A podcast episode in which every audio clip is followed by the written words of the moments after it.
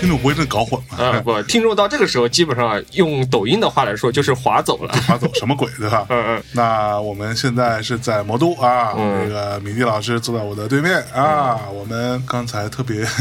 两个傻逼、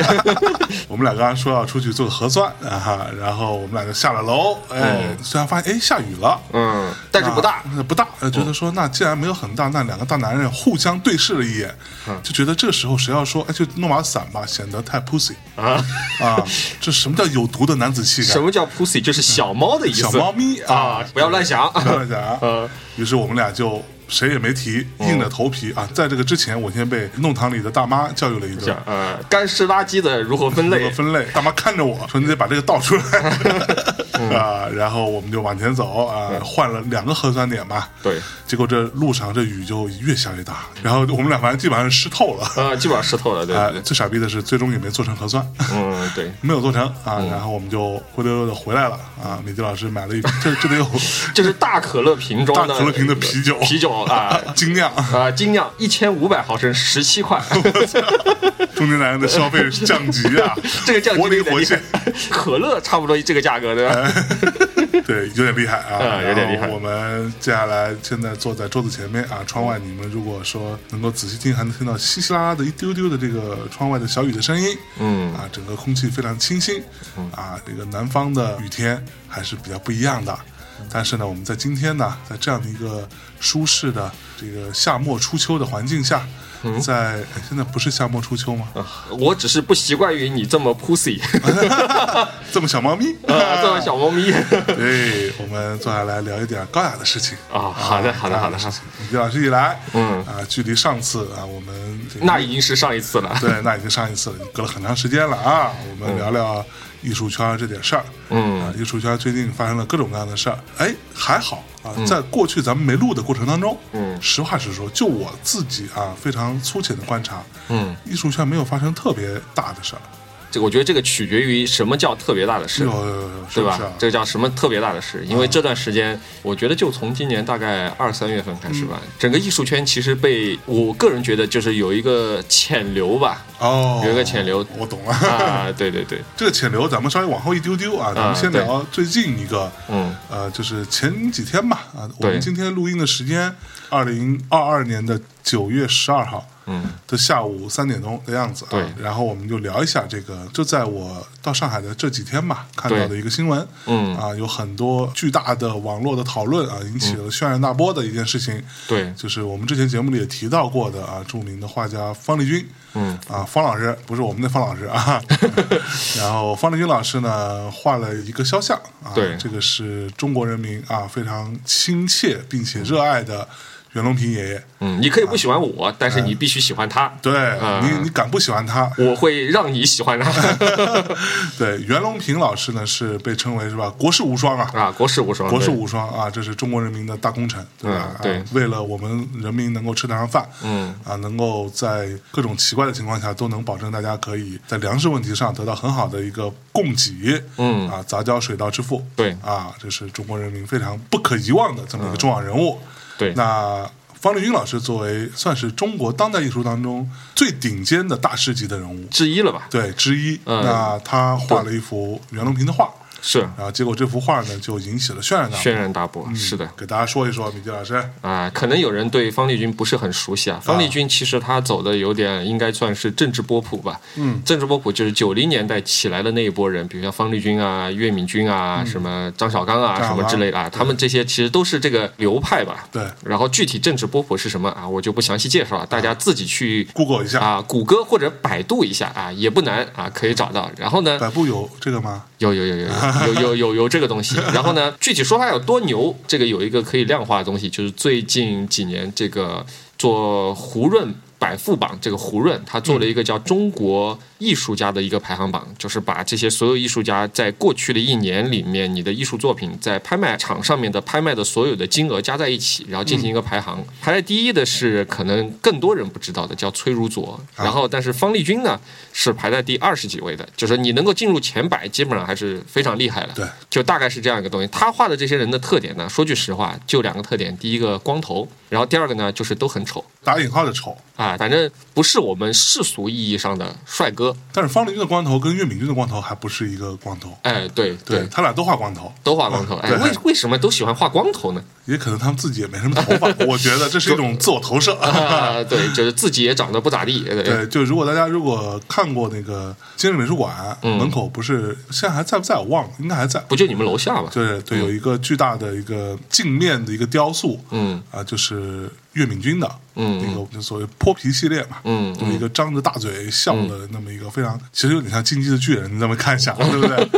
就是，但是《进击的巨人》比他这个作品出来晚很多了啊，嗯，岳敏君老师还是比较靠前的啊，嗯，应该是九零年代的。对，然后这次呢，是他在西安做了一个展览。嗯，刚才我跟象征也在聊，我说其实你看这个展览，你就发现这两年在中国的这个老一辈的，其实可以叫老一辈吧，他们差不多也是五六十、六七十了吧对，。差不多五十年代或者是六十年代的对艺术家，对，然后其实你发现这些画油画的呢，到了老了都开始搞水墨了。哦，为什么呢？啊，为什么？因为画油画很累，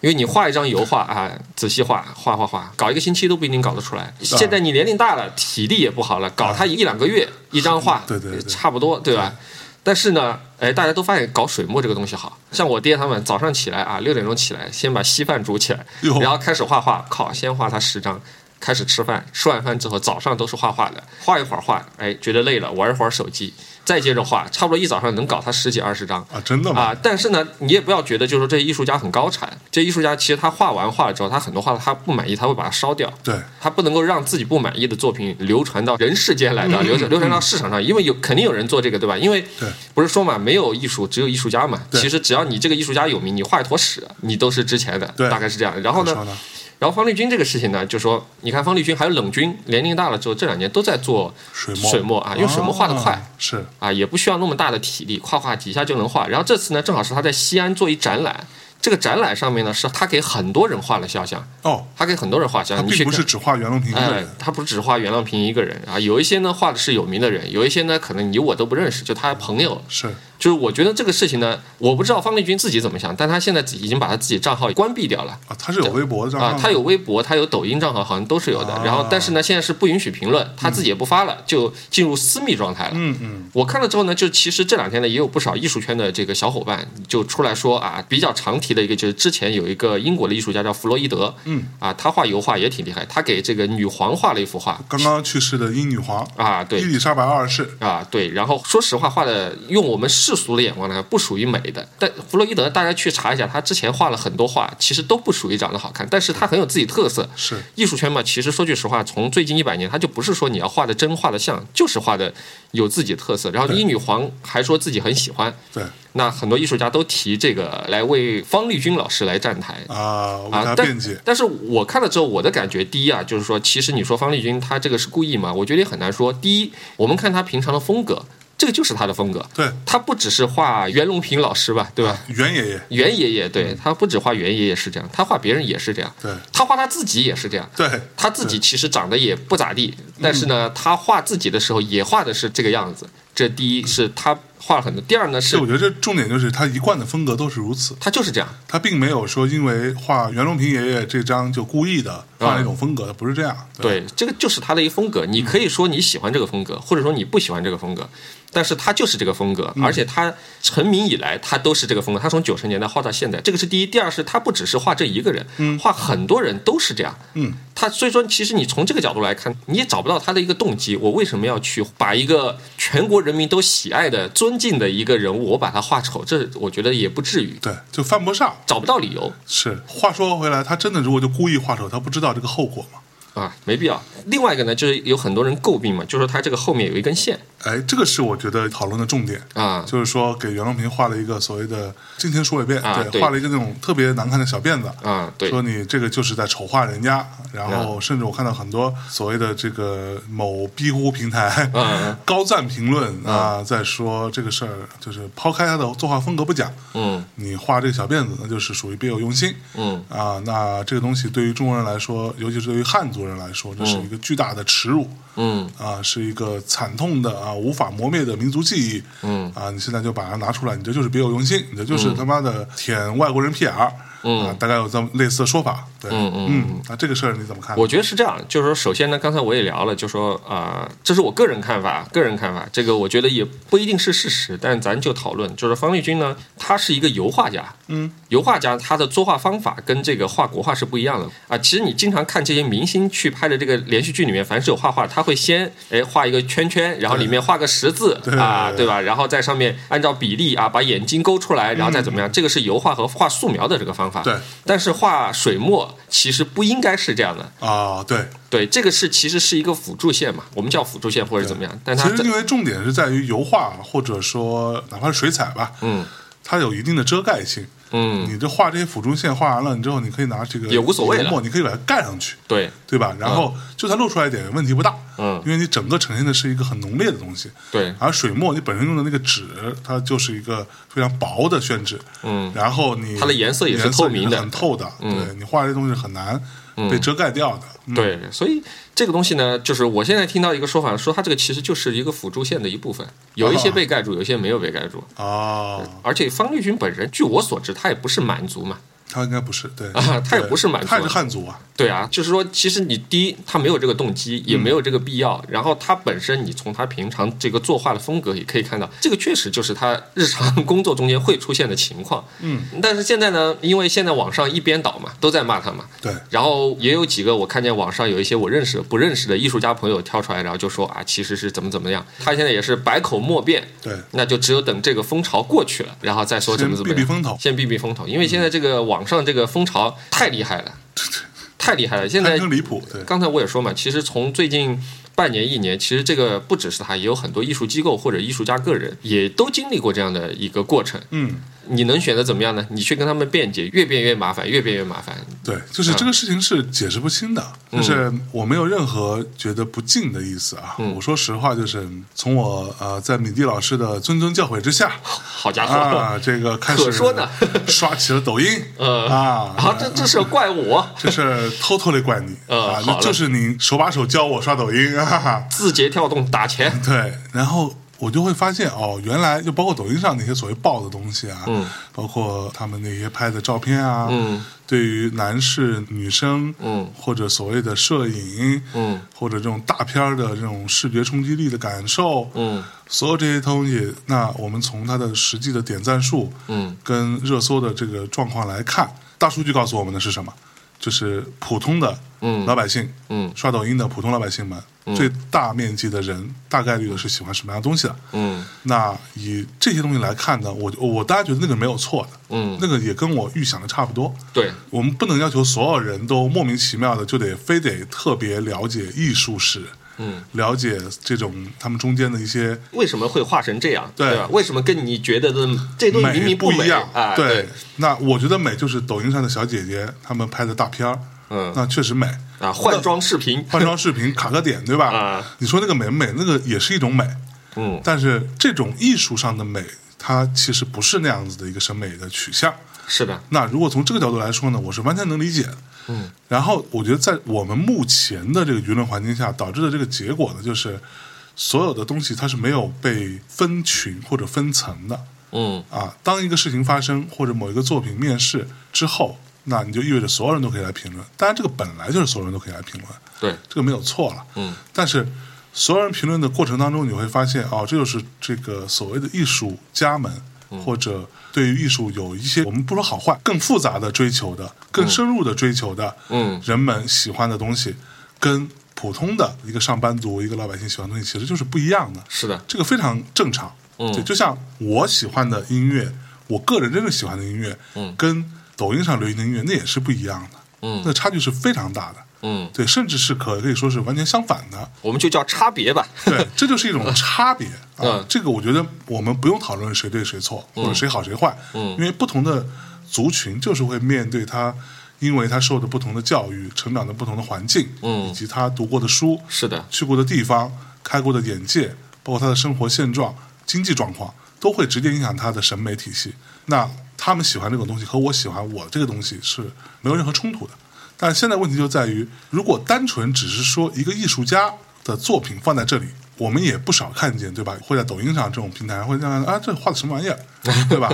我觉得这种讨论也很正常。对，没什么问题，就是你不喜欢嘛，你不喜欢，你看完之后你就觉得是什么鬼，人都画变形了，对吧？你这山画的比例都不对，嗯啊，你这水感觉怎么里面要出个小怪兽啊？就是无论是什么，有大量的人是在现有的社交平台网络上是可以进行对于各种各样的艺术作品或者表达形式的一些攻击的。嗯我觉得攻击本身没有问题，你想说就说。嗯对，就像有时候我也 会说，平常那些破歌什么玩意儿，对吧？嗯，这都没问题。嗯，对，但是你还是只挑你喜欢的东西去听，对，你只挑你喜欢的东西去看，对吧？去欣赏。我觉得问题就出在于，第一呢，袁隆平爷爷这个人，他已经变成了中国人民的一个非常重要的符号，对，他是一个 icon，嗯甚至可以这么说吧，他在某种程度上具有了某一种神性，嗯他已经不是单纯的一个老爷爷了，他不是一个单纯的科学家，对，他已经具有了某种神性，或者说是老百姓在民间自发的赋予他的某种神性。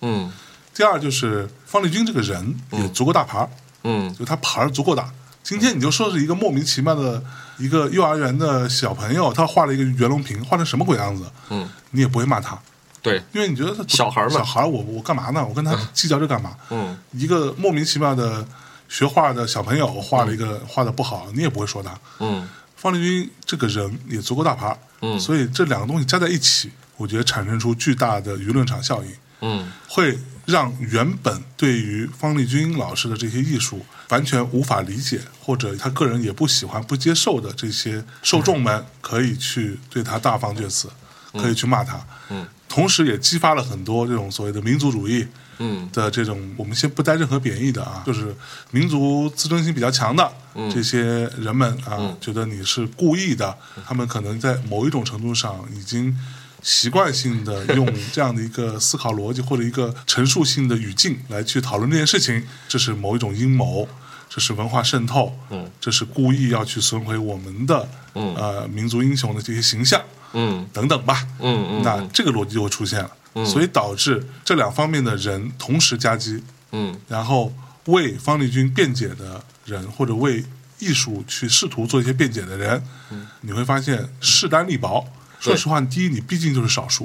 嗯第二呢，受过更好一点或者更长时间的教育的人，嗯他可能就不太愿意在网络上跟人争辩，这个也是一个事实啊，。我跟你争辩，我赢了又怎么样？就输了又怎么样嗯对？我来说没有意义。那所以这些人默认就是他们可能下意识就是不太发声。是的，然而这些人，就是我们刚刚说的那两拨人，无论是民族主义的，还嗯是就是本身就受到了冒犯的这两拨人，那他就更愿意发声，更愿意表达，嗯他的声音就比较吵，就比较大，嗯，所以形成声了量大嗯目前的这一面倒的局面。对，哎，哎，所以这个事情呢，其实现在艺术圈敢站出来说话的人也不多。嗯，这就是你就趟这浑水没什么意思嘛。对，关键是你趟完之后，你大概率你下意识自己内心也清楚，你赢不了。就是一方面你想达到什么样的结果呢？第一，你没办法说服他们。对，然后呢，第二呢，更大可能的是你自己被骂了一大通，然后你这个私信或者是在留言区被骂了一通，被什么投诉了之后，你一无所获。对没有必要所以这就是方力钧这个事情。然啊后你刚刚说有一股这个暗流暗流就是涌动，方力钧这个事情可能不一定跟这个事情完嗯全相关了，我但我觉得是从去年下半年吧到今年有一股暗流，就是基本上很多的艺术文化机构都被攻击，嗯，不叫攻击吧，就被诟病吧，哎或者叫就有很多人开始讨论这个事情，比如像无论是画画的，还是什么写诗的嗯啊，还是文学的，都开始被这个一大波人攻击。然后比如像最早就有人说这个清华美院那个事情，清华美院有一个毕业生啊出了这个叫毒教材吧。啊然后清华美院就被攻击了啊，那个独教材是清华美院的毕业生的作品嗯啊！清华美院的毕业生的作品，但是话又说回来，哪个学校敢拍着胸脯说我们学校的毕业生没有一个人是没有问题的？没几个吧，我觉得对哪个学校没出过几个垃圾 啊？对，我们打引号的垃垃圾啊，对，哪个学校能保证对吧？特别像清华这种，他一年的毕业生应该是上万的吧，大几千应该肯定是有的。就这么说吧，越有名的学校，嗯，他的毕业生里面出现的，都不说这个犯一些嗯不至于到违法犯罪层面的事情了，嗯就是那些真的违法犯罪的，嗯，被抓进去的，每年都有， 甚至每一届 都有。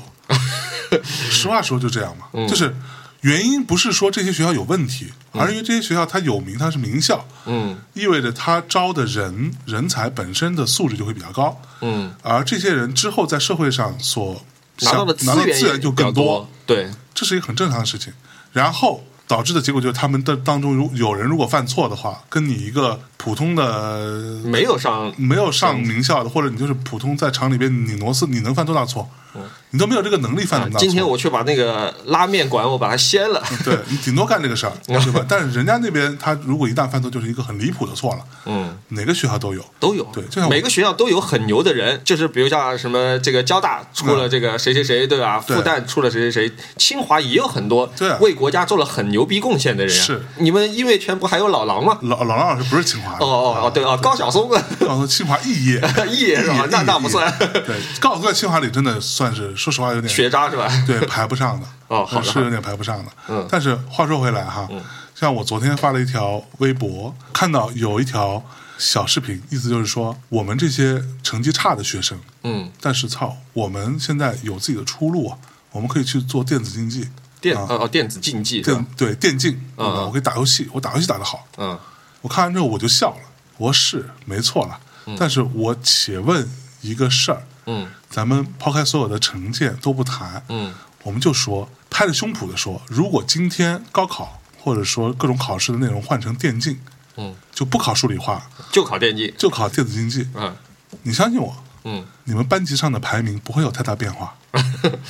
对吗？对，嗯嗯就是可能会有一丢丢变化，但大面积上是不会有变化的。嗯，以考电竞才能考得上好的学校，嗯，的逻辑来看，还是能考上好学校的人能考上好学校。嗯，就是垃圾永远是垃圾。我觉得这个东西一点错都没有，因为电竞它要的是什么？那就是第一个是智商，嗯，第二是反应速度，嗯剩下就是什么练习。对，这个东西，所谓好学生他都有，嗯那他当然可以在电竞这件事上也做得很像样子，对吧？嗯比如说我自己，我并不是一个名校毕业的，嗯但是我从来不会说我歧视，嗯，所谓的打引号的歧视，看不起名校的学生，觉得他们就只会学习，其他什么都不会，真的不是 这样。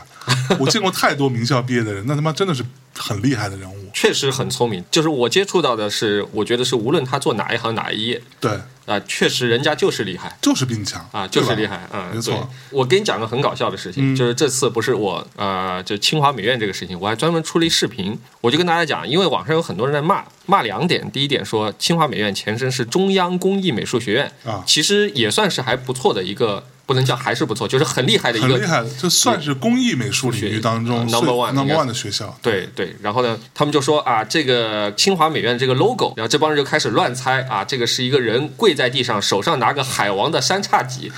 然后我心想这搞啥？还有人说，就说这个倒过来是个日字，虽然我没有看出来，他说这个倒过来是个日字，哎，然后再向日本下跪。我当时心想，这是在想啥？我就马上我做一期视频，我就说，第一，你看一下他们这个 logo 的设计者是谁？对这个 logo 的设计者是国徽的国设徽的设计者国徽的设计者，你觉得还能找到在这个圈子里面还能找到比他更根正苗红的吗？这个我是想不到了，我有限的想象力我是想不到了。这个是第一，动机上没有；第二，这个东西我们再仔细看一下，这个是小篆里面的这个“义”字，其实最早是古代人他跪在地上，他在种植种植这些植物，无论是什么蔬菜、水果什么的不重要那。那个不是海王的三叉戟，啊，他是他捧着一个那个植株，然后对嗯举起来，代表他最早这个是技艺，后来才衍生出来现在的艺术。是所以这个东西不是什么海王山茶戟，不要他妈乱想。嗯，这个东西就是一个我们中国从古传到现在，而且我们现在有很多 logo，它设计就是从中国古代，无论是什么甲骨文，或者说是因为我们本身就是象形文字嘛，然后从那个地方，然后变成一个 logo，很正常的。是就是这些人，其实你说谁在反对中国的文化？其实最重要是，第一，攻击他的这些人自己对中国文化一无所知一，无所知。然后第二是这帮人攻击自己的文化，那是为了啥？这些人才真正是我们说难听点，这些人才是真正的汉奸。对好，这个是一波人。然后第二个是说清华美院还出现一个更搞笑的一个说法，刚才我跟你说你都笑死，说清华美院清华清除中华，一听名字哟，就不是一个好学校。我当时心想，人家如果发你 offer，你跑得比我还 快。然后我又做了一期视频，我那段时间实在忍不住了实在忍不住。我说清华是最早的时候，为什么叫清华大学？因为它在清华园这个地方。对清华园是清朝的这个皇帝，我忘了是雍正还是谁设的这个皇家园林，其中他把它一分为二啊，有一部分叫西春园，有一部分叫清华园。哎，这个名字是皇帝自己取的，在那个时候，整个中国都是他的。对他取个名字，他是自己反自己吗？ 自己反自己，对这个无论在动机还是逻辑上，完全说不清楚。对，然后你跟这些人说的时候，他说：“那我不管我不管，啊，我这不就是管清除中华，啊，这就是清除中华啊。哎一”然后一看他就是个汉奸。然后这个时候出现一个很好玩的一个逻辑上的一个东西，他说：“这么多人说他不对，难道他就真的没有问题吗？” 我就在想，那如果我们找他二十个人一起投票说你是傻逼，那你就是傻逼吗？对，没错啊， 都不用二十个，那你就是傻逼，啊，就就纯纯的傻逼，就是你在这个中间，你会发现有很多人，第一是完全没有逻辑，第二是你在跟他谈事情的时候，他是没有任何的逻辑推导，也没有任何的结论。有人告诉他是什么，他就是什么。这些人要不然就是傻，要不然就真的是别有用心。所以在这个中间，你会发现开始有攻击清华美院的，有攻击这个各种各样的艺术家的，对啊，这个艺术家画的不美了，那个艺术家又丑化谁？其实没那么多丑化，真正什么叫文化入侵？是潜移默化让绝大部分人不知不觉之间改变了他们对自己文化的看法，比如像说对中国“小篆”的这个字， 对认为它是国外。呃来对我们的文化侵犯，然后背叛了自己的文化是，这个他妈才叫文化入侵，好吧？哎，也包含那个当时不是还有一个，因为这个事情最初是我看到这个事儿，我是当天嘛碰到方家和，嗯，那我就说，哎，你们学校出 事儿了，方家和不就是清华美院嘛？然后好家伙 对，然后然后方家和说，我操，我们学校那校徽设计者是国徽设计的老 师，这疯了吗？这帮逼真的是， 真的是，你觉得他设计国徽的时候有没有会出错呢？为什么找他设计国徽，难道不会审的吗？ 这怎么想的呢？就是。就是在那个四九年设计国徽的时候，应该是第一是技术很好，第二是保证你的绝对是根正苗红的。对，那个时候绝对审查又再审查的人才能够去设计国徽的。是， 这这这是如果你是一个像我这种外围人士，都觉得他如果做这个事情，简直是不可想象。对，啊，伊隆马斯克自己出卖这个 Space X 的商业机密对对对对，然后说我们这个其实就是一个骗局。 啊， 对，哎，那问题又来了哈啊，又对好像又有人在说什么是清华美院前面的雕塑，嗯嗯，还是清华美院谁哪个老师做的那个大义射日那个雕塑后羿射日，什么大羿射日？来，这个问题给大家稍微纠正一下。哦，嗯好，我错了。但凡你在网络上见到有人讲这个什么中国传统神话，嗯嗯，张口闭口后羿射日的， 有一个算一个，全部都是 骗子。是吗？为什么？对，因为从来就不存在后羿射日这个词。啊，是吗？我觉得小时候的这个书上不都写的后羿吗？要么那就是错了，愿闻这是其一个详。彻头彻尾的错误。这个具具体听方家和老师我们节目里其实有详细讲解过。嗯这个人的职位叫大义，嗯，这大义你可以理解，他不是一个人，嗯他是一个 title， ，title 是他哎吧？这个类似于一个神射手，啊，就大概是这么一个算是一个官职吧。嗯，对，在神话体系当中，嗯，所以他这个永远都是叫大义，嗯，没有过一个叫后羿射日这个词的。哦，嗯，那这好不个好？后羿是咋出来的？后羿我那回就是嗯回去查一 下。啊，文化入侵吗？文化入侵有可能，有可 能文化啊入。侵了吗？吧？对开玩笑，开玩笑，开玩看一下，笑。这个确实在我的知识盲区了。哎在知识盲区，我们改天找方老师对喝酒的时候学习一别下想，。你看再次学习暴露了你文啊盲特啊，性。文盲啊，对，装逼失败哎，，装逼失败。那对就说一对下，就那个雕像又被说成首先是这样的，就是说说这个事情的人呢，是其实本身他不是圈内的人，嗯他对文化呢其实也不是很了解，他也本是身一个挺没文化的人，呃有没有文化，我觉得我也不好说啊他。但是这个人呢，他本身出名呢，是因为他之前在网上写了一大通攻击联想的视频和文章。谁嘛？就张某人嘛，这我们为了这个节目安全哦哦叫张某人哦啊。张后某人后来他出了这个之后呢，他被中信好像开 除了啊，然后就嗯去了另外一个地方。然后但没关系，如果他的观点是正确的，无论他被谁开除或者到了哪里，观点是正确，这是最重要的，对吧？哦是嗯不是啊，话对都吧让你说了，啊，话都被我说了。然后呢，他就说，他说这个东西呢，其实你一看，这个是西方人的长相，嗯他拿的这个弓箭呢，也是这个西方人的职工。哎，哎，但是那个作品好像是叫《后羿射日》吧？呃，我不知道，啊，那 whatever，反正我们知道是这个东西了啊。这个东西他就说这个是文化入侵，不啦不啦不啦。文化入侵其实最重要的一点是什么？你影响的人要足够多。嗯嗯嗯，我今天乱画一个东西，如果是文化入侵的，我只给象征看，对这算文化入侵吗？这没有任何用呀！这入侵了谁了？这不叫文化入侵，这叫忽悠。我就忽悠象征一个人。 你是要改变足够多的人对自己文化原有的看法，对你至少影响个几万人吧。对这在中国来说，影响个几千万人。他这个东西摆在他学校门口，说句实话，绝大部分的学生自己也不会注意。对这个是第一点。第二点是什么？其实仔细看啊，前段时间有一个人讲得很好，他说，无论是中国还是国外，所有人在做雕像的时候，很多人其实并不是你们想象的写实。对，比如像很多人说，大卫是不是写实？大卫太雕像不现实了，啊、雅典娜，对吧？啊对对是不是写实？其实你仔细把它还原成真人，哪会有人长这样啊？他又不是整容的，他这个额头和鼻子和这个鼻尖全部都长平的，有人长这样吗？对古代人也不要说古代人，现代人整容怪也不是长这样也的。不不会有长的，对它不符合人体基本的肌肉跟骨骼的构造。对啊，他我作为一个从小学画的人，我很负责任的说啊，完全不符合。但是这就是他理想当中的一种美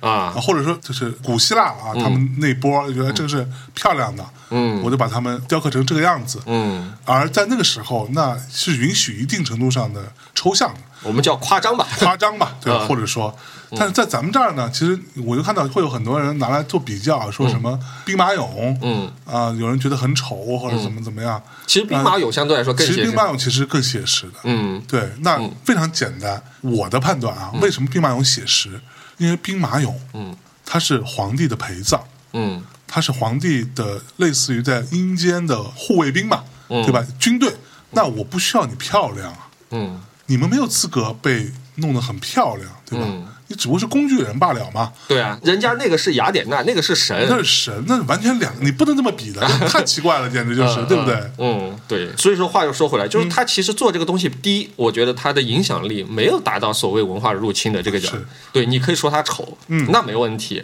你可以说他比例不正确，那没问题。那我们再来看之后，不是这个 B 站上还是谁有专门人讲过吗？中国人用职工的呀。嗯，中国人用职工的呀，中国人有人用这个姿势的呀。而且你这个东西，它本身它做这个身体这个姿态，或者说它这个形态，它并没有想过说我真的要做一个中国人或者做一个外国人，他只是说我今天要做一个射箭的一个人，对，而且是个神，其实其实是一个神。至于这个神长什么样不重要，对，大型的雕塑最重要是什么？是整个形要准。不是有人讽刺嘛，说艺术家你不懂的话，但是你一句话可以让他破防。 嗯，看一下就说妈的形不准，对对对对 对对，对，这关键是形形形体美，形要准。嗯然后说句实话，后羿长啥样谁知道啊？没有人知道，网上还有人骂说啊，他把什么下面的这个什么露出来了啊，这个是不敬。我说那大卫不也露出来吗？是嗯有人说这个很小，这个是侮辱中国人。我说那你挺一个很大的在那儿，那也很奇怪 啊。那要大到什么样一个程度呢？对，到底是十八厘米算大呢， 还是得他作为神可能得二十五厘米才算大呢？就是你给个标准， 是不是对啊，这这个是在这个上面你要比较，大小？大小那就很奇怪，你知道吧？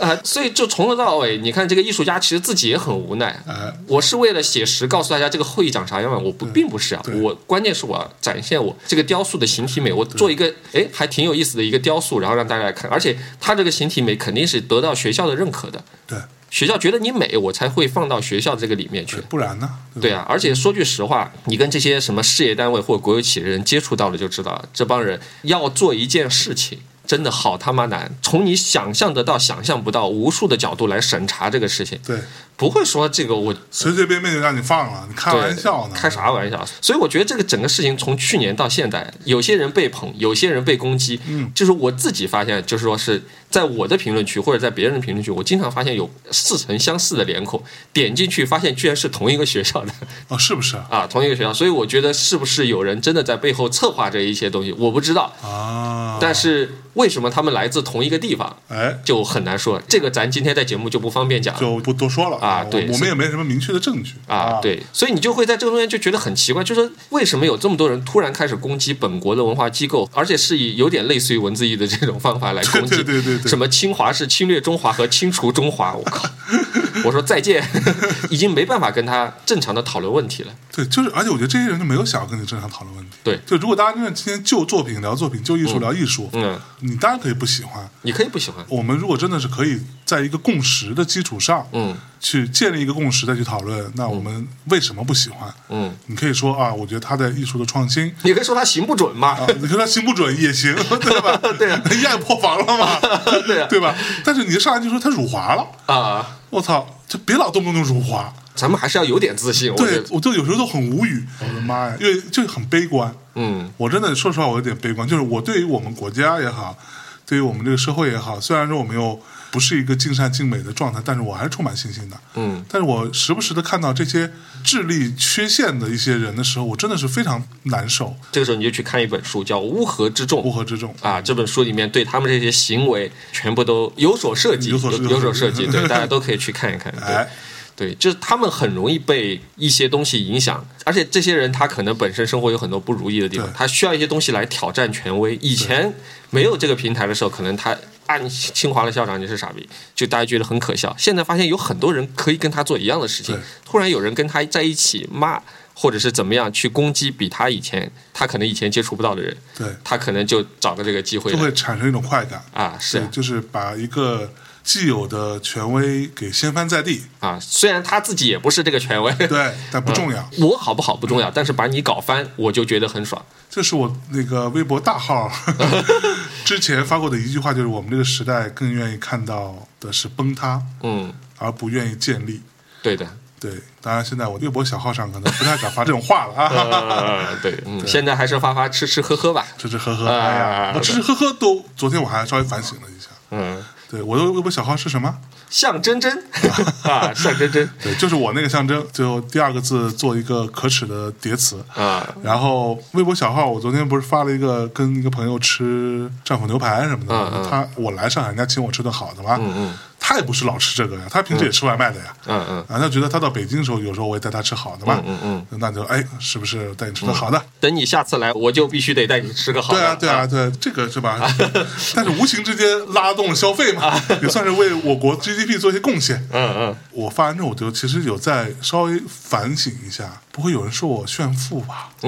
嗯对，虽然我也不觉得这是什么炫富哈，但是会不会有人说，哎，你怎么发这么豪横的食物嗯啊、这么贵的牛排，嗯，当你这样想的时候，你已经不知道该发啥了。我跟你对讲，，对，好难哦。嗯，好，我们拉回来啊，啊这对对个对由方力钧啊画袁隆平爷爷嗯的这一系列事情的第一发的讨论啊，第一部分讨论先到这里。嗯那我们接下来再聊聊后续的啊，嗯。还有啥事儿啊？你们艺啊，再术圈再最近再再聊聊别的吧。另外嘛，就我们说点开心的。从去年，其实去年下半年我们俩不是一直在聊那个 NFT 啥之类，我们对俩一直没搞嘛。对，对啊，然后结果下半年搞 NFT 这帮人赚翻了真的吗？啊！对，我就上次以前上过节目了吧？那个松松，啊，松松就跟我松松这个逼还搞 NFT 呢？啊，他没有搞，他有朋友搞啊。从、 啊从去年年底那个不叫 NFT 吧，叫数藏，现在叫数藏了，数字藏品哎呀，啊，中国叫数字藏品。那为什么不叫 NFT 呢？因为跟国外的 NFT 有巨大的区别哦，你不能二级交易，就是你买了之后，国家的法规是说你不可以转卖给别人，或者在一定期限内不能转卖。但是中国有一些平台它可以，具体怎么搞我也不是很清楚，但这不重要。然后松松就告诉我说，从去年下半年就有好多他的朋友专门去找这种什么各地的这种什么历史博物馆去买他们这种比较牛逼的文物的数字版权。哦，他们去买这个数字版权，其实说穿了就是我3 D 扫描你一圈嘛，对，然后很多博物馆现在你这玩意儿你买了能干嘛呢？嗯，就很便宜就卖给他们了，卖给他们之后呢，然后他们去年因为很多，其实中国说句实话，没有这么多数字艺术家，对嗯就是这些平台，所谓收藏平台没有这么多内容，那咋办呢？就跟这些人联合起来，今天发一个某某历史博物馆的镇馆之宝跨二十个，每个八块八，每个十八块八或者八十八块，然后限量一万份。我说限量一万份，那还叫限量吗？对但是你想，八十八块钱一万份，那就是八十88八万对，啊，这个可能成本大概也就可能一两万块钱，哇，哎赚翻了。我操， 直到今天，你都还可以看到很多比较大的平台上仍然在卖这种东西。你买了干嘛呢？之前我们讨论过这个问题对，没有用啊，没有用呀、没有地方展示，啊！那天我不是本来想跟你说嘛，我说我在疫情期间我就专门研究，我说那国外这些人为什么要买这个东西呢？对吧？那为什么国外的人难道他们也很傻吗？后来我发现，人家真的是做那个元宇宙，它可以放到它元宇宙的空间里面去。是这个是真的，就是说国外的人，他们其实就像 QQ 空间一样，嗯，我甚至觉得这个可能以后会取代抖音，就像 QQ 空间一样，只是说它变成一个三维，你可以戴眼镜或者不戴眼镜。嗯我上了两个元宇宙的这个平台，它里面有模板，你也可以花钱去买一些做的很好的模具，嗯，往里面放你买了这些国外的 NFT 的这些作品，挂在墙上的画或者视频，或者甚至是模型，甚至你请艺术家专门来为你定制。然后当时我就在想，那这个东西就跟 QQ 空间一样，为什么他们要花这么多钱呢？那就只是向粉丝去炫耀吗？嗯，哎，其实也不是。然后后来我知道，我看认识了一个台湾人，哎呦，这个台湾人干什么呢？他把自己的空间，他就专门去忽悠艺术家，给他免费的模型或者很便宜，他专门去买人家那些很便宜的 NFT，买了之后放到他这个空间里面，他这个空间每隔一个月他要换一个主题，啊哈，今天去可能是中国传统的仙境，悬空的楼梯上去啊，小桥流水做的还挺好，然后下面放一个 SK two 的广告哦啊，然后很多人因为现在玩元宇宙的人越来越多了嘛，我在上面学到了一个为什么很多国外的艺术家喜欢元宇宙，是因为他在上面办展览会比在线下办展览方便太多了。以前比如像你大内你要做一个展览，你今天你要把所有的物料要做出来，嗯，车运过去，然后把它摆出来，还有灯光，还要调试。哎，元宇宙这个都不需要，你直接给我图片，给我 3D 的模型，我大概两个小时我全部帮你搞定。我最近在跟那个深圳插画协会在搞这个嘛，然后他们说啊，他们之前花了十几万要做一个这种空间，我说不用，我说作为一个理事啊，你免费给我，我帮你免费做。他们的主席就很满意嘛，因为你不用调光，对，而且整个环境人家已经是成型了，就很舒服。然后国外那些他们就做得更好，国外什么视频啊，什么这个音乐哦，国外还有做音乐，但是我不认识那个人，他在里面开音乐会。啊，就像那天你啊、呃我你和那个第七我们讲了嘛，那像中国因为口罩的原因，可能办了两天，第三天这个音乐会就取消掉了。对，但是他就不用，嗯他只要在家里面，他那个每个人可以把你自己的脸直接映射到那个人物的脸上，然后可以穿不同的衣服，然后上面有你自己的那个视频，然后可以在里面播放音乐，然后旁边有人跳舞，然后有很多人可以，就是你不用在线下再见面了。当时我心想，第一呢，我觉得这个东西很有意思，但第二又觉得很恐怖，你知道吧？因为以后你上班听音乐会。这些以前都叫社交的东西，对，但是当这个东西出现之后，以后躺在家里以后不用当个健壮人，我把自己这个形象弄弄好、弄帅一点，我就可以在网上泡妞了，嚯，我就可以去社交了。嗯，所以我觉得还是从这个角度来看，我觉得 NFT 在国外啊，我不是中国，中国的市场因为各种各样的原因嘛，我觉得还是有割韭菜的嫌疑对。但国外的这些，我觉得它至少给我，我不知道它未来会怎么样，但我觉得它给我了一个解释，为什么你要买这个。嗯，你可以用它来干什么？这两个解释了我一部分的疑问吧。我现在有一个 NFT，有一个收藏，都是粉丝朋友送我的啊！欢迎更多做这个的粉丝朋友都来送 我 OK，那我说说啊，啊！你不是要喷我吗？啊对我们跟刚才说的那些喷子不一样，哎不一样不能说我不管你就是傻逼啊，不能这样说，啊，不能这样，不能这样说，是吧？啊，不能这样说，对。行，那 我先说啊，米蒂啊，米蒂老师，我不管，你就是 傻逼。我操！ 啊，大家等一会儿，我们先打一架。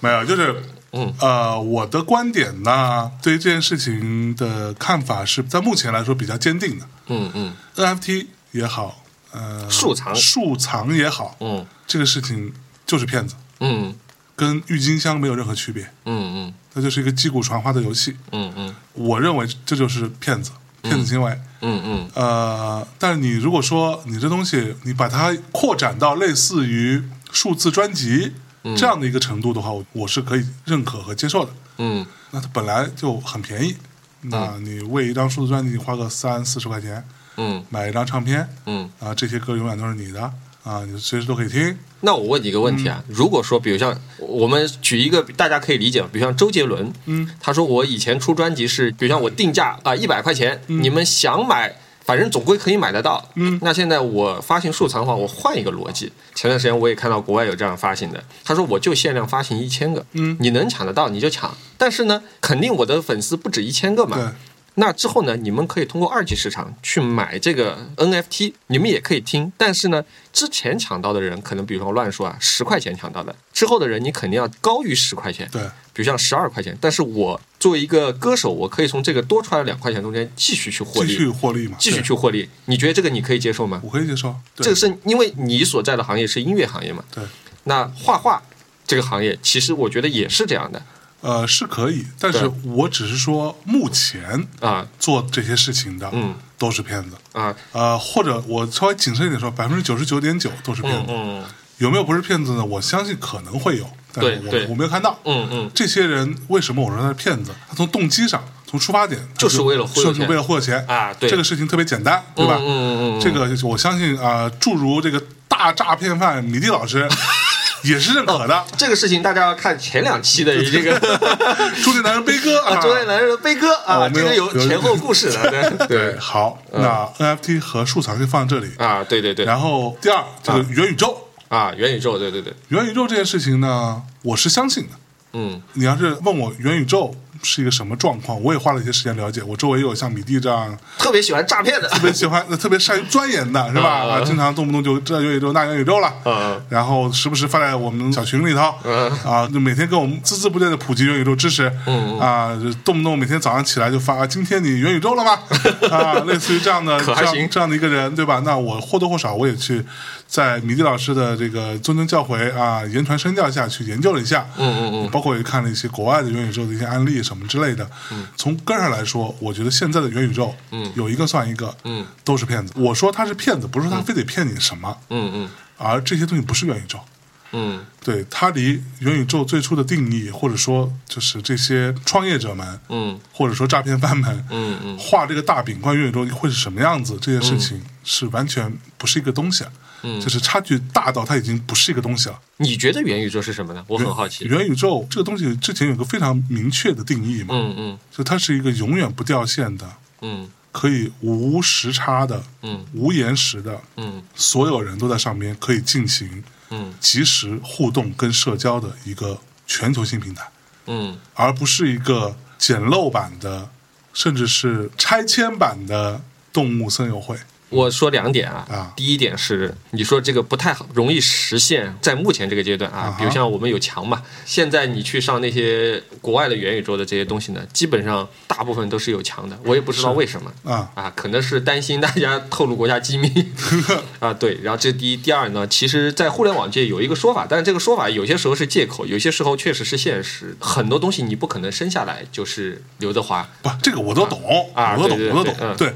这里边我觉得有个巨大的问题是什么？嗯是以我们当下的技术水平，嗯如果我们维持这个水平，嗯不发生那种突破性的变化，嗯什么叫突破性的变化？不是发明一个 iPhone 那种突破性变化，嗯是从没有互联网到有互联网这样子突破性的变化，嗯这种程度的突破性变化，如果没有的话，我们是永远不可能达到元宇宙的，嗯是绝无可能的。嗯这个才是重点。所以在当下没有突破性的技术革命、嗯爆炸性的技术革命的前提下去忽悠元宇宙，全都是骗子。嗯因为它永远达不成那个样子。就这么说，就是我现在看到的所有的这些东西，它都是一些非常粗糙的。你甚至说在游戏行业，嗯，就是哪怕是最无良知的中国游戏厂 商，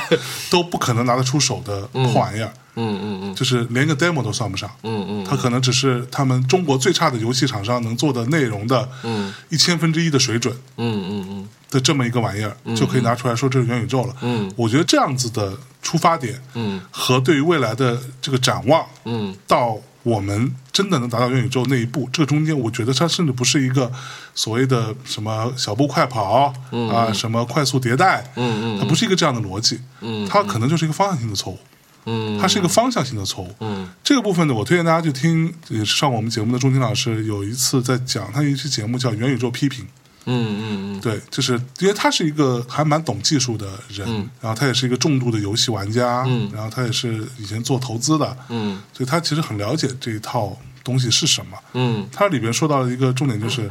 我们今天以目前的这个状况，我们是试图在一个所谓的开放世界的游戏当中，嗯去维系一个还凑合的一个小游戏。嗯啊，这种小游戏真的是，那可能对于很多人来说就是所谓的三 A 大作，对吧？嗯嗯但是它其实对于元宇宙来说就是一个微不足道的小玩意儿，嗯都已经耗尽了人力物力，都已经无法达成了。嗯你在里面根本做不到即时互动，嗯就差得太远了。我们今天的技术，你说五 G 也他妈一样，嗯你永远克服不了的是你的物理限制，嗯你的物理的距离对于网络延时这件事情。嗯而你一旦这个东西产生这样子的延时跟时差，嗯哪怕它只有零点零二秒、零点二五秒，嗯这都是致命的。你永远无法在里边达成一个元宇宙所倡导那个沉浸式的，嗯像我们想象的那种类似于头号玩家嗯那样子一个体验，你不可能达到的。嗯这东西达不成，你永远到不了那一步。而现在这些做元宇宙的这些公司，嗯他们的说法都是什么呢？嗯包括 Facebook 啊，现在改名叫 Meta 在内， ，Metaverse 啊，对，嗯，包括中国大量的，我已经见到很多在创业元宇宙，就是什嗯么亚宝元宇宙的公司啊，这些大体的说法就是：第一啊，很多事情游戏都已经做到了呀。嗯说这个话的人就是不玩游戏的人，嗯游戏没有做到，嗯最顶级的游戏都没有做到。嗯那个每年可能一个游戏往里面砸十亿美金，嗯大几千人做三五年的一个游戏都没做到，嗯你都别说了。你们这些什么中国这种初创小公司，嗯国外这种初创小公司，妈有个三五十人就觉得我做元宇宙，你别闹了，嗯你连个动物森友会都做不出来。 第二个，这动物森友会已经很牛逼了，嗯动物森友会可能是最接近的了，我觉得已经就是对于这帮目前在搞元宇宙这些人来说，那可能是一个已经是大多数人达不到的高度了就。绝对达不到高度。嗯嗯，就这么说，你把中国这帮目前做游戏的这帮公司，嗯，集中起来去做一个动森，你做不出来。嗯 我把话放在这儿，我不是瞧不起中国的人才，嗯，我是瞧不起这些公司。嗯你把这些人才，嗯，重新拼装，嗯嗯我觉得是能做得出来的。嗯，只是他没有被放在一个更合适的位置上。嗯，人才是有的，但是这公司你夹在一块儿，你也做不出一个动物森友会，你更做不了一个塞尔达，嗯 你差得太远了。嗯嗯好，然后第二点，嗯，他在里边又说到另外一个观点，就是，嗯那对于这些初创公司来说，除了我做一个已经看起来游戏能达成的东西，那游戏也不是真的开放世界啊，嗯，游戏还有很多很多很多东西是没有做的，很多很多地图是没有的，它可能有很多也是重复使用的，嗯，所有这帮逼的逻辑都是一样的，就是啊，这个事情可以。它是看起来是大量的重复的，甚至是相对重复的一些工作，嗯谁来做呢？AI 去做，嗯那啊就把这个事情压到 AI 身上嗯嗯，AI 能做个毛毛，在这个事情上现在根本做不到。但我们之后也会聊到 AI 嘛、啊等等会儿再聊等我们 AI 会聊 AI 的事情。他们 AI 能去帮你完成这么多人开发的一个这种巨大的、庞大的开放世界的游戏的这些美术资源吗？嗯，你在开玩 笑。啊这个现在根本做不到，嗯，而且短时间这你个应该跟那个 Simon 阿文对阿文是我们听众啊，哦，对对对啊，就是微博上强力推行 AI 绘画的人，我告诉你，阿文，如果你听到，你过来回答我啊，我相信阿文也会说 AI 做不到。这个时候应该让阿文发声，对吧？ 阿文真的，你看他的这个微博啊，嗯大家可以关注一下，对。但第一要关注象真真，对啊，第二关注 这个 Simon 阿文，对吧？对对对对嗯然后我最近也在看他，因为其实关注他差不多半年多时间吧，你会发现就是整个，因为我在疫情的时候我也在看这个 AI 作画这个东西，对嗯啊，等会儿再聊吧，等会儿再聊等会儿再聊等会儿再聊啊，等会儿再这聊也是一个很有意思的一个话题，哎，来，那所以我觉得目前我的观点就比较清晰了啊，嗯就是目前对于国内的，包括 Meta，嗯。在做的所谓元宇宙这哎，为件什事么情， Meta 做出来那个东西那么难看呢？他不是花了很多钱吗？就是因为算力根本达 不到。简单说，我跟你讲嗯嗯，算力达不到。嗯 Facebook 做的那个 Oculus Quest Two，啊，就那个眼镜嘛，我在那里头我是没有腿的，嗯，为什么没有腿？算力达不到。简哎，单对说啊，就是这你样。你买了那个东西，用起来感觉咋样？挺好玩的，嗯，就是是个新鲜的玩意儿，又又便宜，嗯，甚至比国内很多都他妈便嗯宜。国内这帮傻逼他妈做他妈 VR 眼镜，我都觉得疯了。你哎，他妈跟之前那个 PS VR 有有啥区就别本吗？质性的差别啊，因为 PSVR 是一个你需要把你的所有运算在 PS 上的嘛，嗯嗯嗯，所以你的主机其实是那台 PS 嘛，对，嗯简单说是这个意思，你需要一根线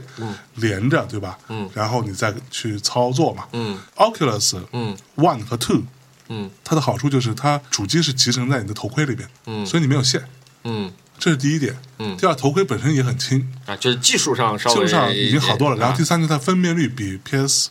呃，新出的 PS 五的 VR，嗯我不知道，我我还没有试过，我已经没有进去了。嗯就 PSVR，我之前不是说过吗？我是中国第一个拿到 PSVR 的人，嗯超过黄晓明，嗯，黄晓明说：“老子当时多加了五百，白加 了。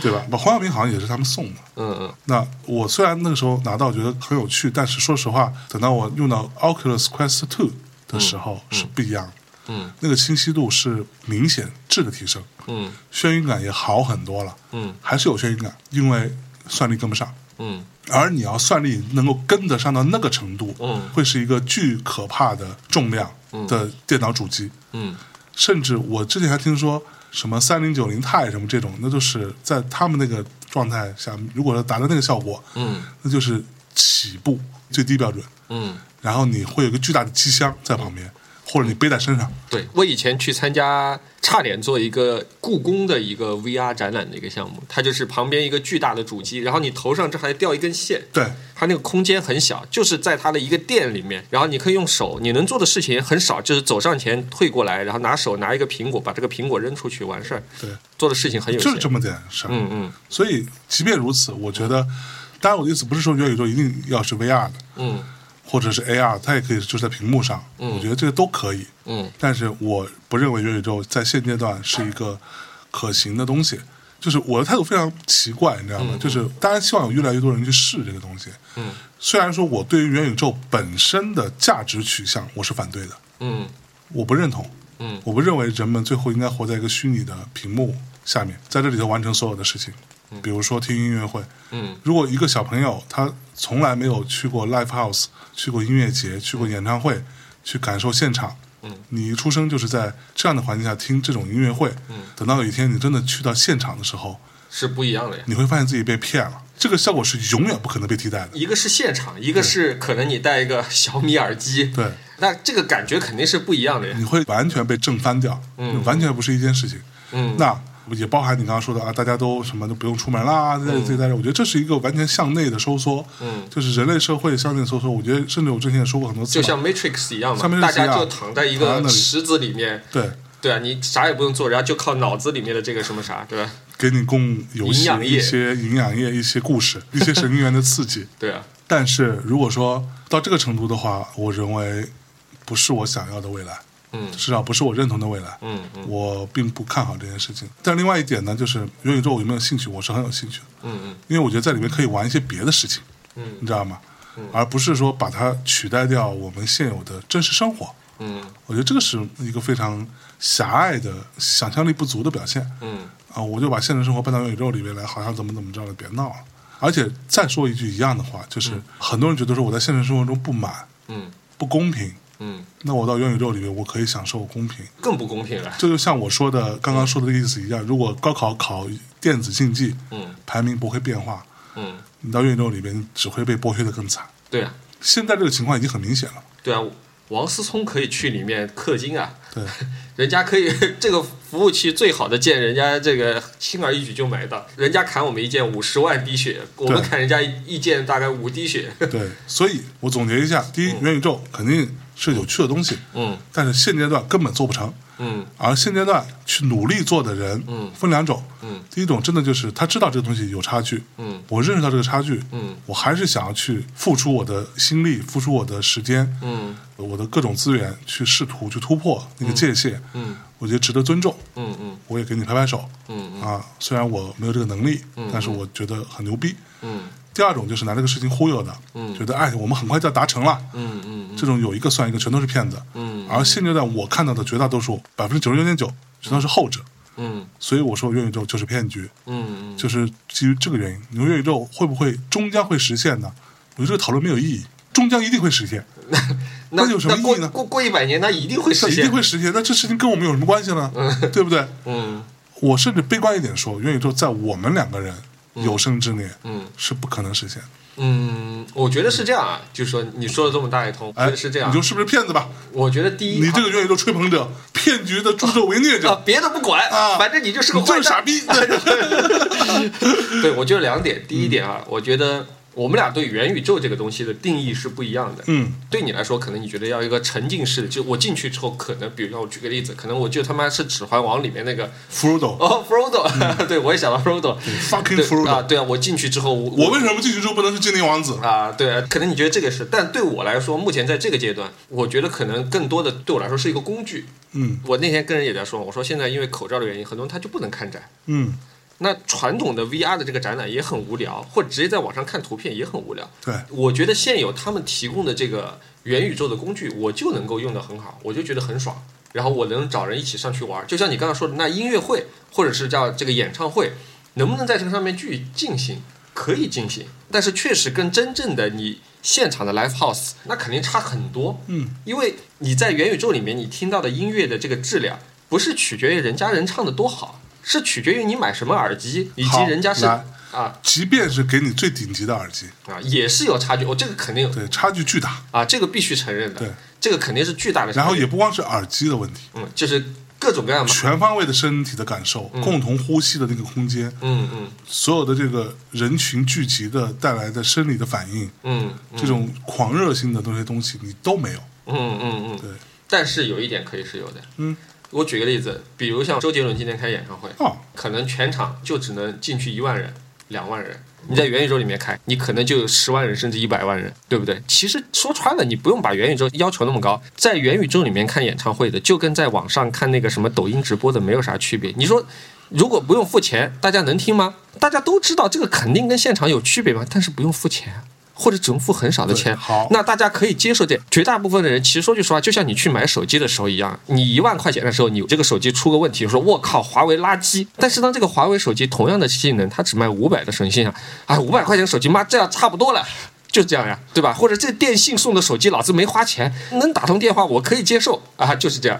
那这不是阶级的划分吗？啊，对呀、产生了阶级。对啊，这个就刚才我们俩共同认为同意的一点嘛，就是有了这个东西之后，阶级不是说就没有了。有了这个东西之后，区别会越来越大。以后只有很有钱的人，比如像王思聪，他才能够进去听象征的这个演唱会。嗯，那像米蒂这种屌丝呢，可能今天有一个森海塞尔的耳机，里面买一个 VIP 哦听象征的这个演唱会。那再穷一点呢，那可能就只能买某米的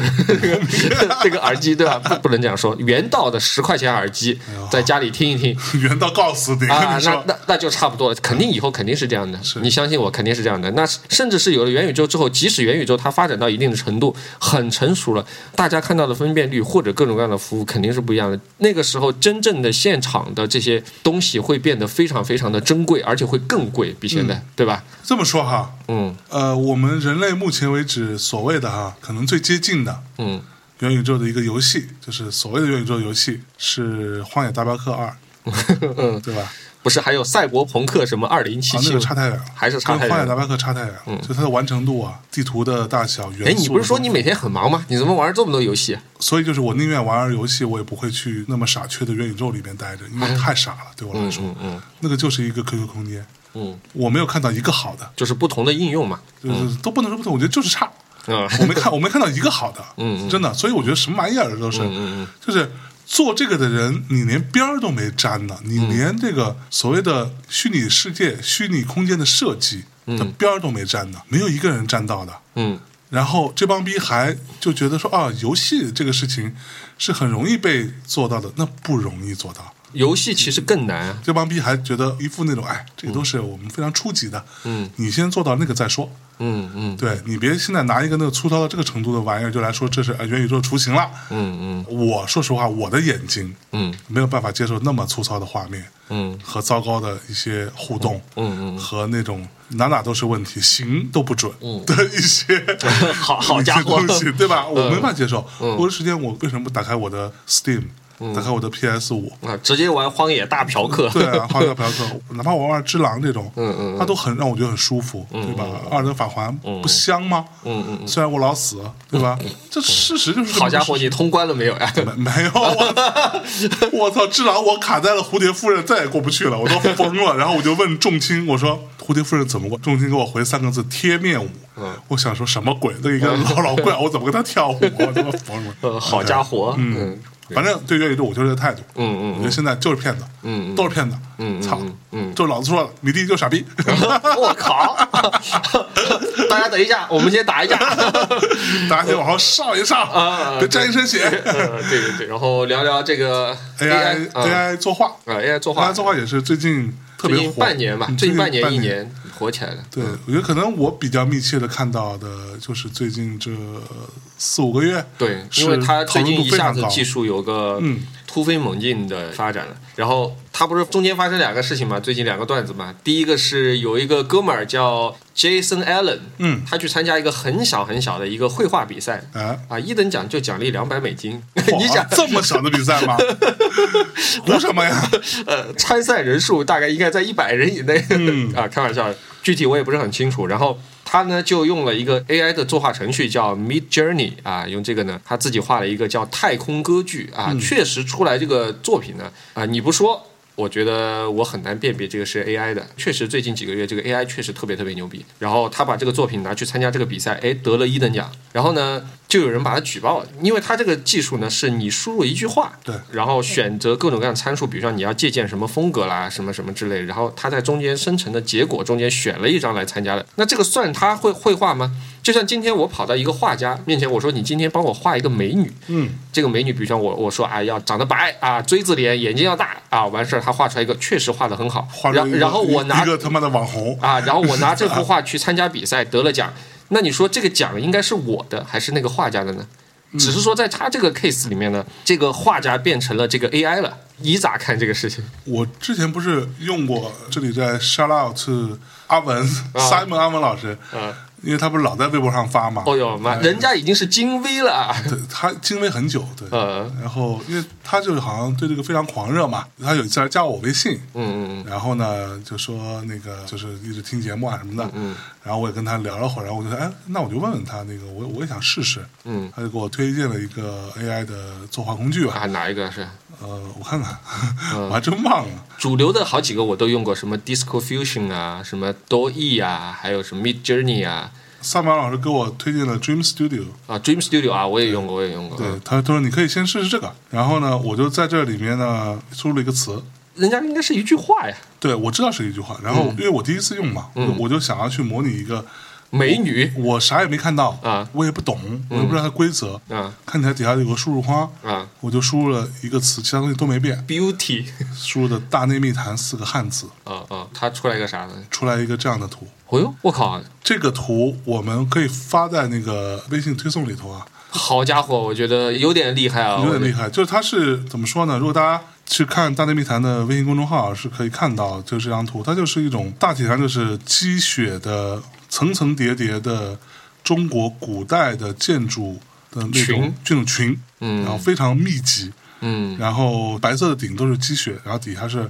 红色的墙体或者是柱子，大概是这样子嗯的一个画面，还蛮有趣的，我觉得。然后呢，这个东西我后来不是说，哎，我得好好研究一下，嗯，然后我就来上海了嘛，号不就被禁了嘛，对吧？呃以后不要乱说话啊啊，被禁言了，所以一时半会儿我也发不了了，我就算了，我就先等等再说吧。嗯，就还没研究，但是我也去因此去看了，咱们也给我发了一些微博的链接嗯啊，包括他觉得有一些别人写的东西也很有参考价值，嗯，就怎么用。嗯我也去学习了一下，大体上其实就是一句话，或者说你写的很丰富的一些形容词汇，嗯啊，比如说 detailed，嗯啊，那它可能会有很多细节，谁谁谁的风格啦？谁谁的风格啊，嗯嗯嗯什么之类的吧，对，诸如此类的，那这东西它都可以帮你完成。大概其实是这样，但是不是每个都成功的。嗯，就比如对，说我第二章在上面试的是 cyberpunk，嗯然后空格嗯 podcast，嗯然后空格嗯嗯 studio，嗯然后结果给我出了一个特别模糊的、没有任何意义的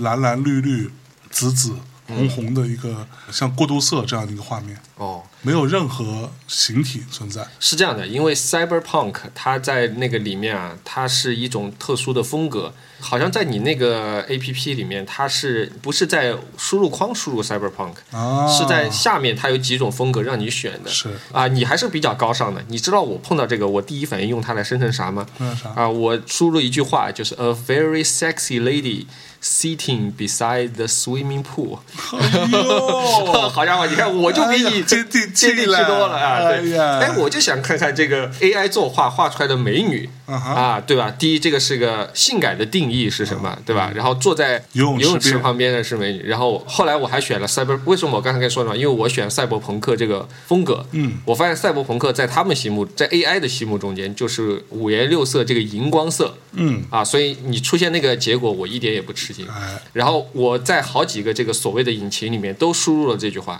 然后我就发现 AI，因为它自己学习这些词啊，它应该是从 Google 或者是什么这种图片库里面，嗯，去学一些，比如像 sexy，它肯定在 Google 里面输入 sexy，然后里面出现了几百张图，啊，它对 sexy 的这个定义是啥，它才能够学习到呢。然后我发现 sexy 的定义就是胸大，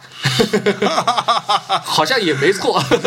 好像也也错的不离谱。他这样认为好像也不是没道理也可以啊，可以也不是没虽道然理。略显肤浅，啊，是在略显肤浅哎哎啊 哎。然后你会发现，呃，大概三月份的时候输入的时候，人的这些脸啊，都是比较难看的，都是有点像那个奈良美智 的。是哎的，但是到六七月份的时候，他这个人就逐渐的开始变得有点 对对，像真人了。而且最近出现了一个什么阿文那个上面讲，他说出现以前我们不是会做那种 wallpaper 那种重复图案的嘛，嗯但是总归是有边界的，嗯，它现在出现是不重复，但是是没有边界的 wallpaper，就是你一嗯直往旁边看，它都是这样一个 pattern，但是这个 pattern 千奇百怪，它是没有一个边界的。嗯，哇，我就在想，那以后这个 AI 已经比我想象中我希望它做到的还要更厉害了。对，前两天不是出来嘛，有一个很牛逼的叫一个猫咪骑士穿着盔甲，我不知道你看了那个图没有？我看了，我看了哇！我当时看，我说哇靠！我说人都不一定能够画到这么好啊。对，说实话，那个真的，我觉得比我想象的好。我觉得光凭这一张图可以淘汰百分之六七十的这个普通的画师了。对，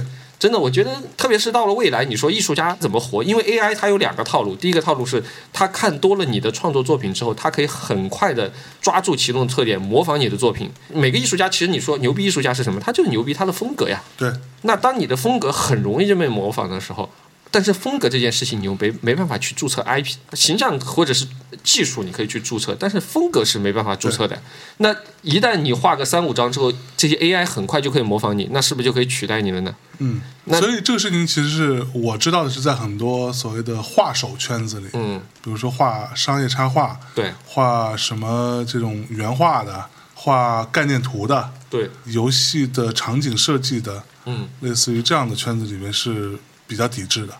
就是他们会比较反感这件事情，其实很这个我也觉得可以理解啊。因为反感没用啊。但是我觉得有另外一个点，就是我之前有没有聊过，还是我随口说了那么一句，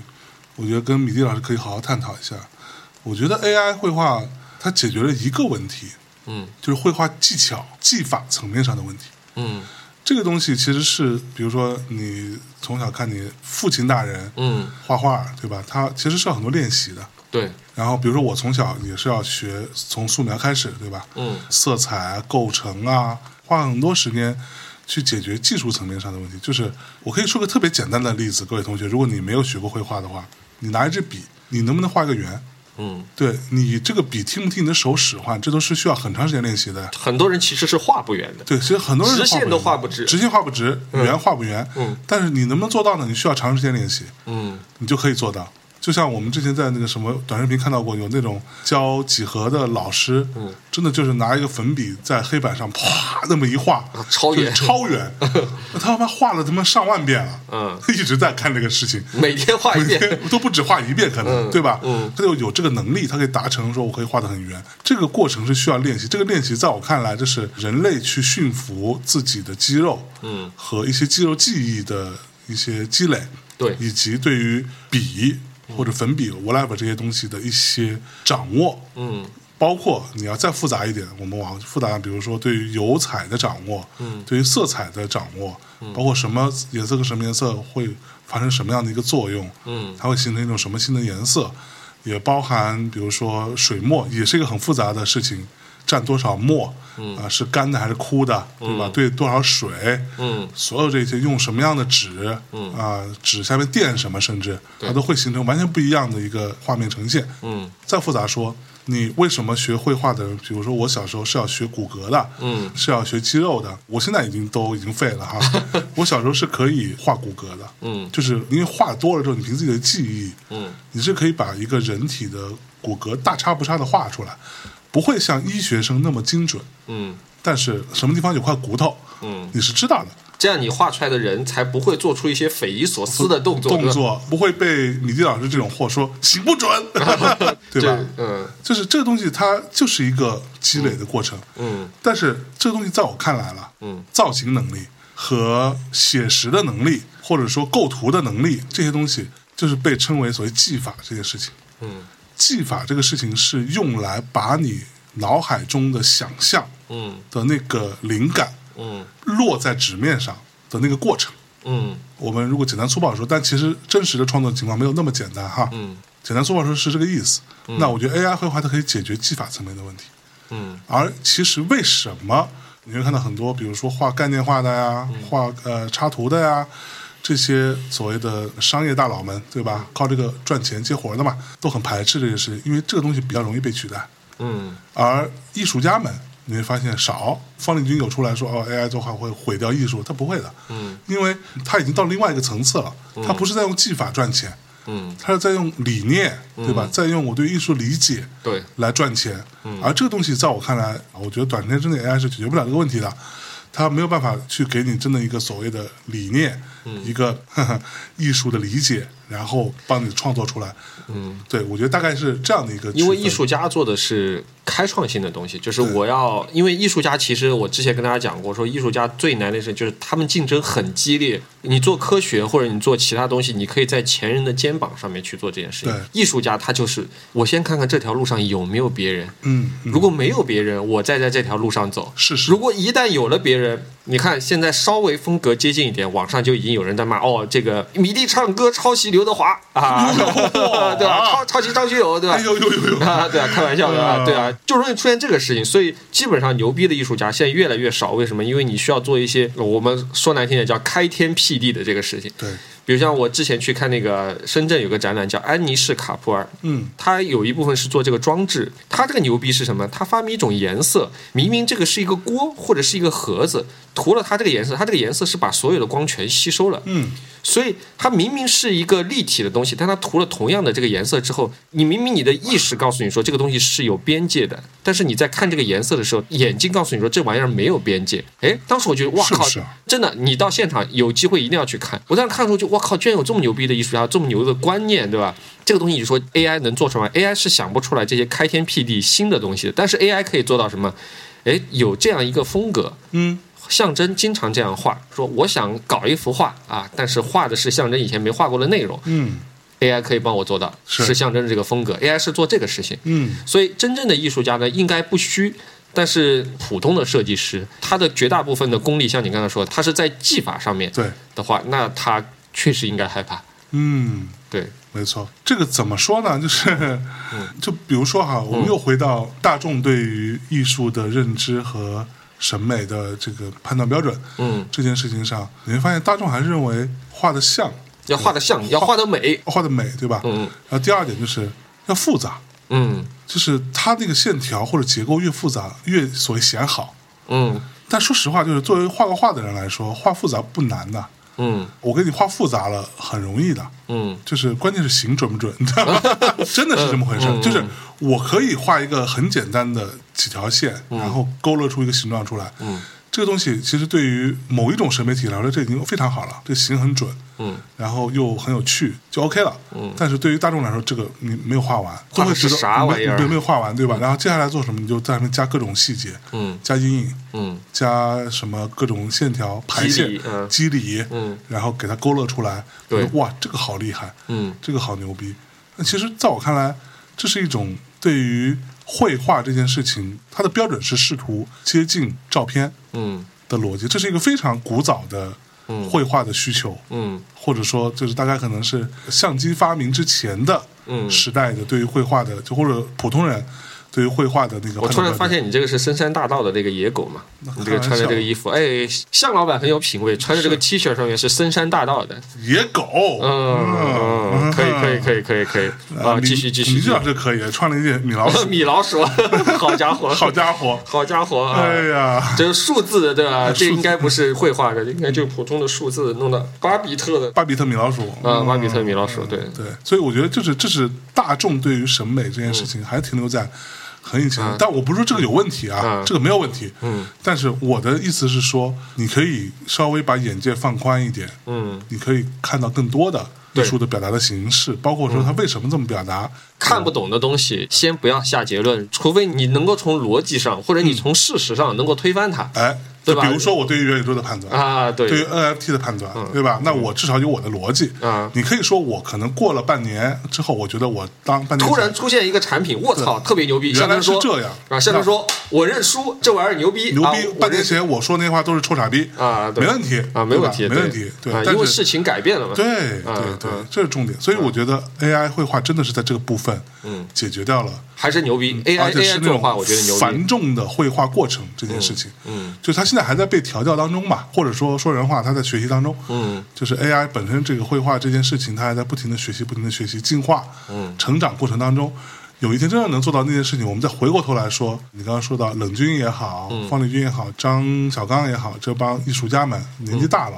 嗯，他如果借助 AI 绘画，帮他去完成他脑海中的画面，嗯，和一些想法，嗯，然后他在这个基础上再做一些修改跟调整，你可以说这是某种二创的过程。嗯对，没有人规定说 AI 绘画出来之后，我就不能再拿它进行新的创作了，嗯，对吧？嗯，那把它进入到二创的过程之后，这个是不是他的作品？我觉得算了。我觉得算是他作品。嗯这个东西就类似于我们之前聊过，比如说日本的村上隆老师，嗯就是他画那些东西，对吧？那可能那些涂色，嗯，是他指定，嗯但是他的徒弟或者助手们，嗯，帮他去上色，整个画面的上色都是那些人在完成，嗯，是不是他的作品？这也是他的作品。对啊 AI 就是那些助手，嗯就是那些徒弟，嗯就是那些负责上色的人，负责完成那些细节工作的人。对。但是整体这个作品还是他的想法，我觉得这个就可以了啦。所以说，未来其实真正牛逼的艺术家是牛逼在他的思想。哎，啊，不是说啊，这个技法怎么样？但是技法应该有，应该有不 应该完全没有。但应是该有技法不是最珍贵的部分了，对不是最值钱的部分了。就他已经慢慢变得越来越不值钱了。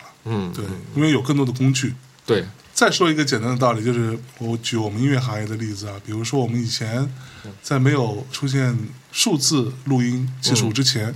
都是模拟录音嘛。嗯模拟录音我们可以举个特别简单的比方，就类似于你在家里边自己串磁带，嗯对吧？你拿一个磁带串到另外一盘磁带上，就是所谓的双卡呃录音机，嗯用一种对录的方式，对从 A 转到 B 嘛，嗯大概就是这个意思。嗯，传统的录音室就是一样的逻辑，对它只不过是那个大磁带，嗯啊，开盘机也好，还是它有更加复杂的模拟录音设备，嗯，然后从收音，收音也是有模拟的，嗯，收音啊，无论是唱还是乐器、鼓、吉他 whatever，嗯，都进来之后到这边，它开始录，它开始去录录录完之后，它要做剪辑的，嗯这个东西它也是要拼贴的呀，嗯，那传统的录音师就有这么一个牛逼的技能，就是靠手，嗯，他只能靠手啊，嗯啊，听听听，啪一拍，嗯然后把这段磁带剪掉，嗯剪掉之后，然后往旁边转转转，啪一拍，把这两个接到一起，嗯，拿一个胶带， 现在想来确实还挺难的。他就是就这么干的哟。嗯嗯，包括当年剪电影也是，为什么叫剪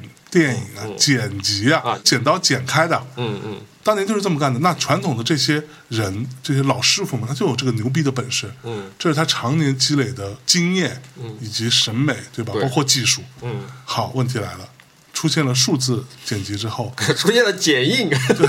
剪映就不说了啊，更专业的啊，它可以把东西放到无限大， 嗯它可以看着波形剪，嗯怎么都是更精准的，嗯对吧？你那一套技术就没有用了，但是什么东西有用？我在哪里剪？嗯，我怎么拼贴？这是有用的，对，对吧？你就可以省去掉它大量的繁重的操作剪辑的过程，嗯但是你可以把它变成数字化的操作之后，它可以达成一样的效果，对而且效率会更高，嗯而且不会担心弄错。嗯，万一这段我操，就米蒂在这首歌就唱了这一句，嗯，我一不小心你给我剪了，剪 了，我操我还跟我妈说了呢，对怎么办呢？对我妈说听了半天没听见 你没那听见你的声音 啊！我靠我只听到刘德华，啊，对啊，我说刘德华那个就是我的呀， 那可还行， 对吧？所以我觉得是这个逻辑，嗯嗯嗯嗯，一个意思嘛，嗯，这个也要看，我觉得未来可能很多人会失业，AI 进入很多行业，很多人都会失业，肯定啊，就是基础性的这些东西都会被他们所替代。而且说实话，这 AI 做出来有些话，你认认真真看，其实画的还可以啊，相有当好。有一些挺牛逼的，甚至我跟你讲，就有一些，甚至再说狠一点，就是我觉得都不光是绘画行业，嗯，AI 什么唱歌，AI 作曲有吗？有啊，早就有了。是吧？我记得早年间我们不是聊过这事情吗？在聊那就听一些，比如说 Beatles 嗯，的各种各样的歌，他熟悉这个那风熟悉格之后，他其也实能其搞实。AI 是写过歌的，写出来的歌你还能清楚的知道，因为 Beatles 主要创作要么就是 John Lennon，要么就是 Paul McCartney 嘛，嗯嗯就他们俩吧。嗯明显听出来他啊这首歌其实比较偏向于 John 写的东西，这首歌比较偏向于保罗麦卡尼写的东西。好家伙，其实是会有点，就是虽然说并不好，嗯那个作品就很平庸，嗯，但是他已经完成一首歌了，但是你可以听得出来，你听得音出来音如果有一天你在专辑里面听到这首歌，你只会觉得说这个应该是他们作曲的，但是只是对说属于他们专辑中间比较烂的一首 歌。对，或者说不应该被收进来，可能就是一个小 demo 啊之类的，对他已对经在做这件事情了，好家伙，多牛逼！这个东西我觉得是将来它真的会去颠覆一些比较复杂的传统的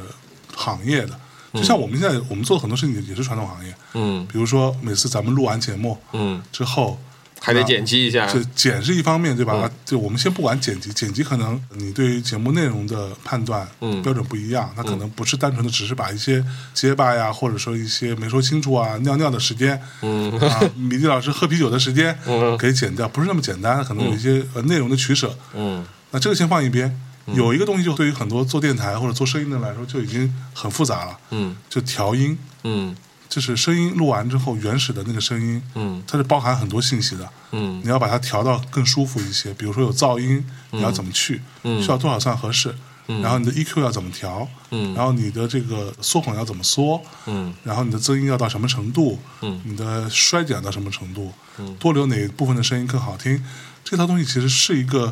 比如说我会，嗯，我都不太好教给别人，因为我不知道怎么教这。是个感觉啊这。个很感觉的东西。好，那问题来了，你让 AI 就去学习，比如说我给它挑个一百个小时，嗯我觉得好的声音，嗯，那他可能很快就学会了，好家伙，对？吧？他学会之后，他就啪啪一下子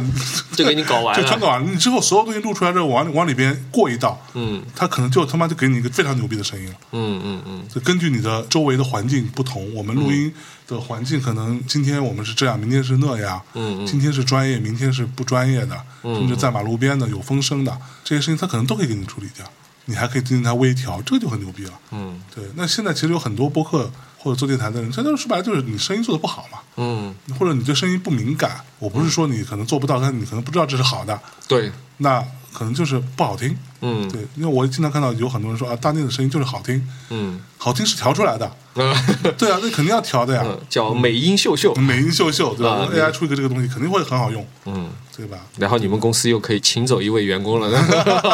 呃，这个月成本又省了，对吧？开心，开心，对，对，哎呀哎呀， 所以你对 AI 还是看好的？我对 AI 是看好的呀。嗯我突然想到一个事儿，嗯我那天也跟你聊，就是这段时间我刚知道一个事儿，就是前两天我看了一个榜单，叫中国潮流艺术家排名前十，没有你是吧？肯定没有我啊，我又不是艺术家，我这话啊，没有你这个榜单不可信是啊对啊哎呀，垃有圾黑幕，啊垃圾，啊，对，然后我就看了这个榜单，看了这个榜单，当时我觉得没啥，结果后来机缘巧合，有另外一个艺术家朋友告诉我，这排名前十的榜单里面有三个名字是同一个人啊！啊，就是这个人的小号，哦，这个人的小号，所以这个我就出现两个问题，第一个问题，如果你是一个藏家，嗯，你突然发现你买的这个艺术家其实是另外一个艺术家的小号，火，你会怎么想？我觉得 挺好的，感觉挺好是挺好 吧？的，这挺有趣的，啊，挺有趣的，对吧？然后第只二要个只要别太贵，啊，对，这是第一。然后最有意思是，就是你会在网上搜这几个艺术家的时候，会发现还有人，其实 A、B、C 这三个人是一个人，你会发现 A、B、C 的粉丝还经常吵架，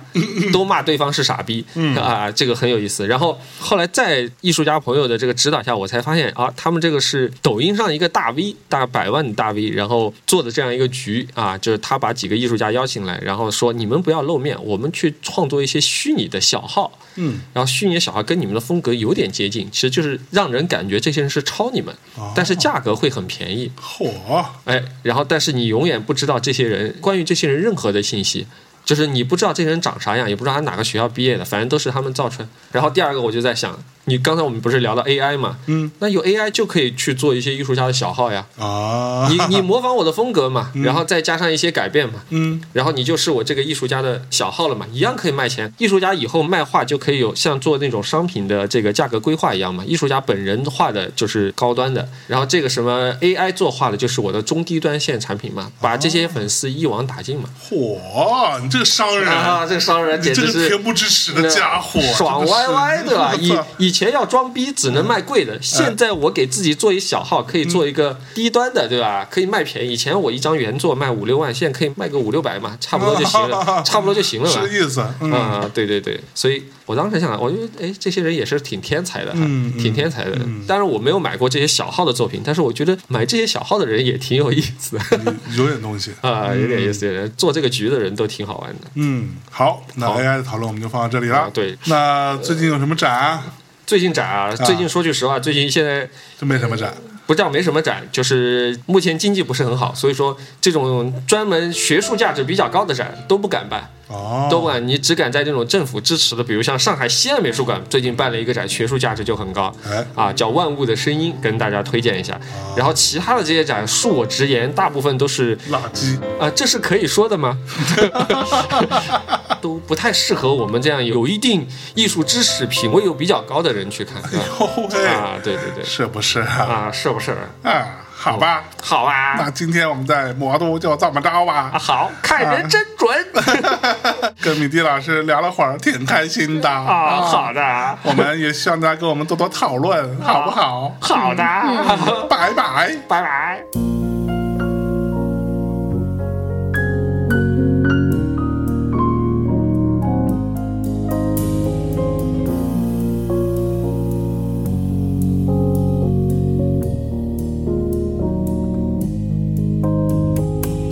There are so many things that I don't understand. There's a world within me that I cannot explain. Many rooms to explore, but the doors look the same. I am lost, I can't even remember my name. I've been for some time looking for someone. I need to know now. Please tell me why. I've been for some time looking for someone. I need to know now. Please tell me why.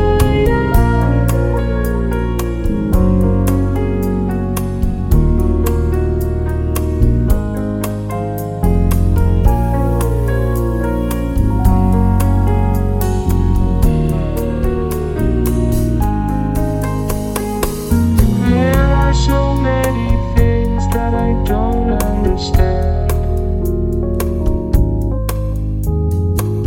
There's a world within me that I cannot explain. Many rooms to explore, but the doors look the same. Where are the roads to follow? I am lost, I can't even remember my name. I've been for some time looking for someone. I need to know now. Please tell me why. I've been for some time looking for someone. I need to know now. Please tell me why. I've been for some time looking for someone. I need to know now. Please tell me